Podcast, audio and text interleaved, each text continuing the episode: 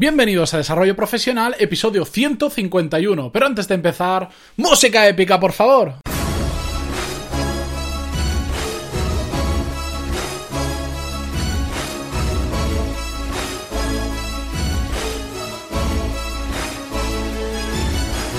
Muy buenos días a todos y bienvenidos a Desarrollo Profesional, el podcast donde hablamos sobre todas las técnicas, habilidades, estrategias y trucos necesarios para mejorar en nuestro trabajo, ya sea porque trabajamos para una empresa o porque tenemos nuestro propio negocio. Y hoy vamos a hablar sobre los masterminds, pero más que contaros qué son, que eso lo haré muy brevemente, os quiero trasladar mi experiencia después de llevar más de un año haciendo regularmente un mastermind con un amigo. Así que, antes de nada de eso, quería recordaros que en pantaloni.es tenéis todos los cursos de desarrollo profesional y negocios donde podéis aprender lo mismo que en un MBA, ya lo sabéis, pero de forma mucho más práctica.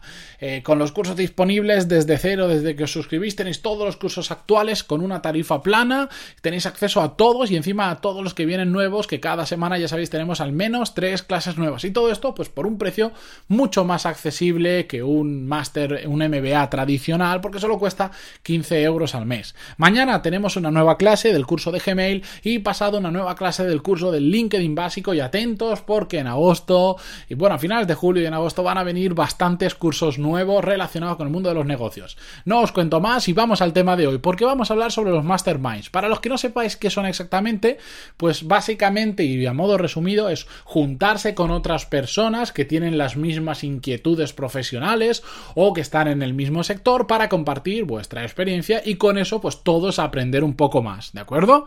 Bien, yo hace un año comencé cuando estaba preparando este podcast, todavía no había lanzado ningún episodio, eh, tuve casualmente un reencuentro con un compañero de la carrera que a través de empezar los masterminds nos hemos hecho mucho más amigos, pero bueno, los dos escuchamos a Joan Boluda, que lo traje en el episodio número 100, por si no sabéis quién es, que lo dudo, y Joan habla mucho sobre los masterminds, y bueno, hablando los dos, porque yo le hice una pregunta a Joan, que la sacó en su episodio, él lo escuchó, me dijo, oye, te he escuchado lo de Joan, eres tú, bueno, sí, la cuestión, no me enrollo, decidimos empezar nuestro propio mastermind, ¿de acuerdo? Y entre los dos llevamos un año quedando mm, regularmente, no muy muy regular, que es uno de los fallos que cometemos, pero llevamos un año haciendo este mastermind. ¿Y qué he aprendido sobre los masterminds después de practicarlo durante un año?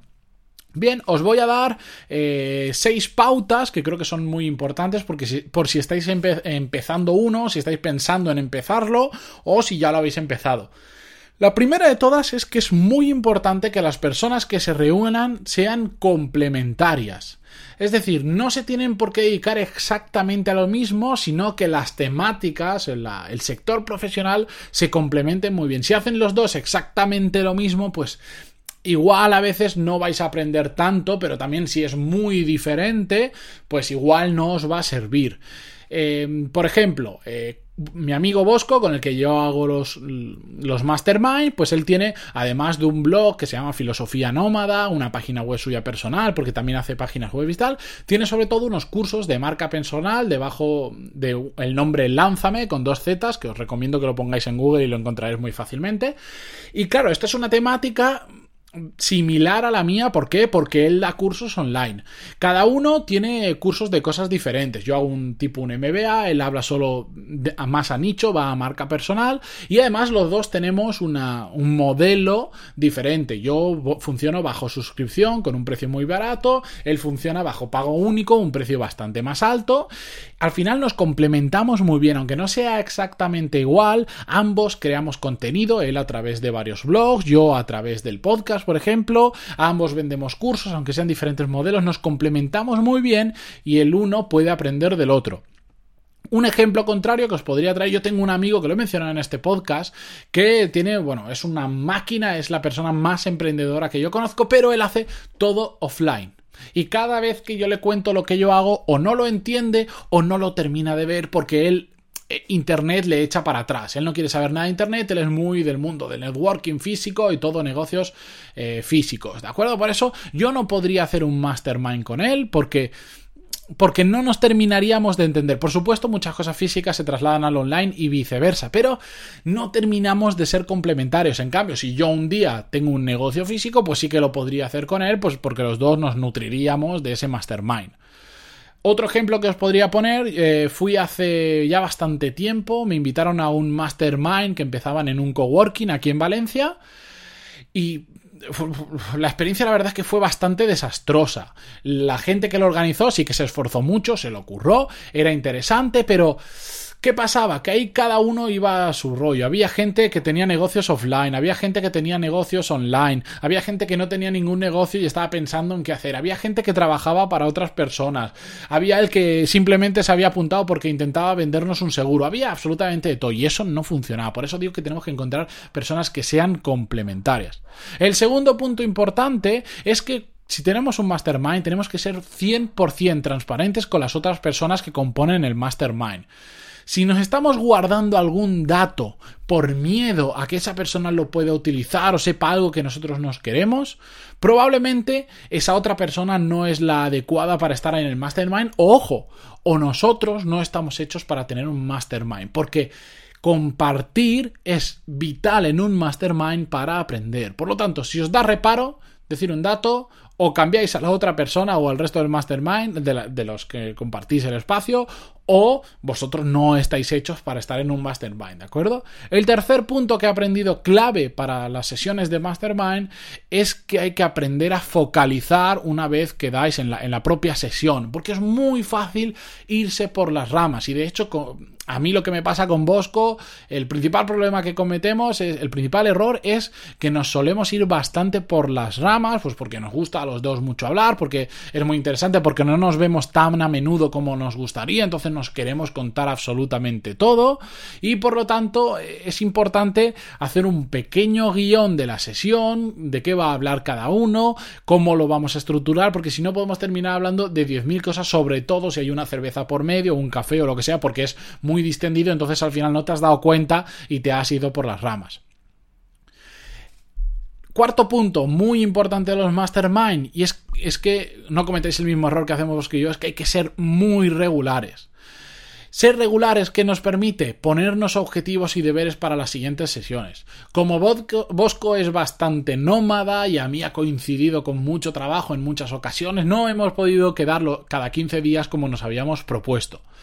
¿Eso que dificulta? Que nos pongamos objetivos y que nos pongamos deberes. Porque si yo me pongo objetivos de aquí a 15 días y pasa un mes en que nos veamos, pues o los he cumplido o ya me he olvidado de ellos, no tiene ningún sentido. Por eso es bastante importante que sea de forma regular. Si es cada un mes, que sea cada un mes. Si es cada 15 días, cada 15 días. O cada semana, como queráis, pero que ambos sepáis cuál es el plazo, lo cumpláis y os pongáis objetivos y deberes conforme a ese plazo realista. Y esto ya digo que es donde nosotros más fallamos y, y vos que lo estará escuchando ahora estará asintiendo con la cabeza, ¿verdad? Bueno, el quinto punto importante que he aprendido en un mastermind en este año es que hay que ir con ganas de aprender. Si no vas con ganas de aprender, lo que vas es a perder el tiempo. Como os digo en ese ejemplo, en ese mastermind que me invitaron en un coworking, que fui para probar a ver cómo funcionaba con más gente y tal, habían personas que no iban para aprender, simplemente iban a venderse a sí mismas. No porque tuviesen un producto o un servicio para vender, sino pues para demostrar todo lo que sabían o todo lo que querían hacer eso no me aporta. A mí ir a escuchar la historieta de una persona de cómo, cómo ha pasado, yo qué sé, cómo ha montado su empresa, pues igual no me interesa tanto. O, que me venga a vender un seguro, porque después de toda la historia que me contó, al final lo que me quería era vender un seguro para emprendedores, no me aporta absolutamente nada. Si hay gente que no va con el ánimo de aprender, no sirve absolutamente de nada un mastermind y a la segunda sesión vais a dejar de ir. Y el sexto punto que he aprendido es que cuantas menos personas mejor.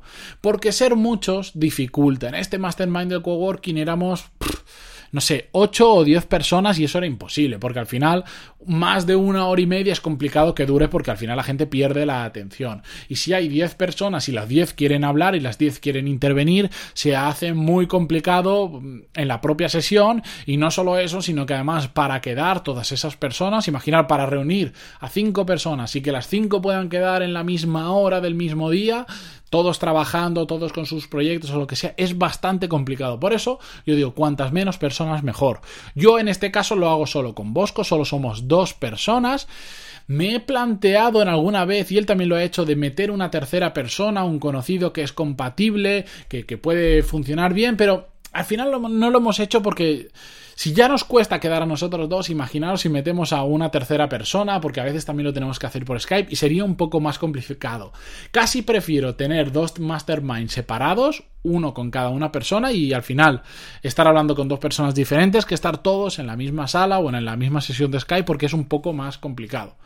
Así que mi recomendación después de todo esto es que busquéis a alguien de vuestro entorno, que tengáis confianza, que os guste lo que hace, que sea complementario a vosotros y comenzar a hacer un mastermind, aunque sea mensual, porque los beneficios son enormes. Es una fuente de aprendizaje brutal porque son personas que se están enfrentando a cosas muy parecidas eh, a ti o que ya se han enfrentado y te pueden ayudar y te van a ahorrar mucho, mucho tiempo de, de hacer cosas que estén mal o de tener que estar averiguando cómo funciona una cosa u otra. Así que, desde aquí mi recomendación es que empecéis cuanto antes un mastermind, que ya veréis el provecho que le vais a sacar.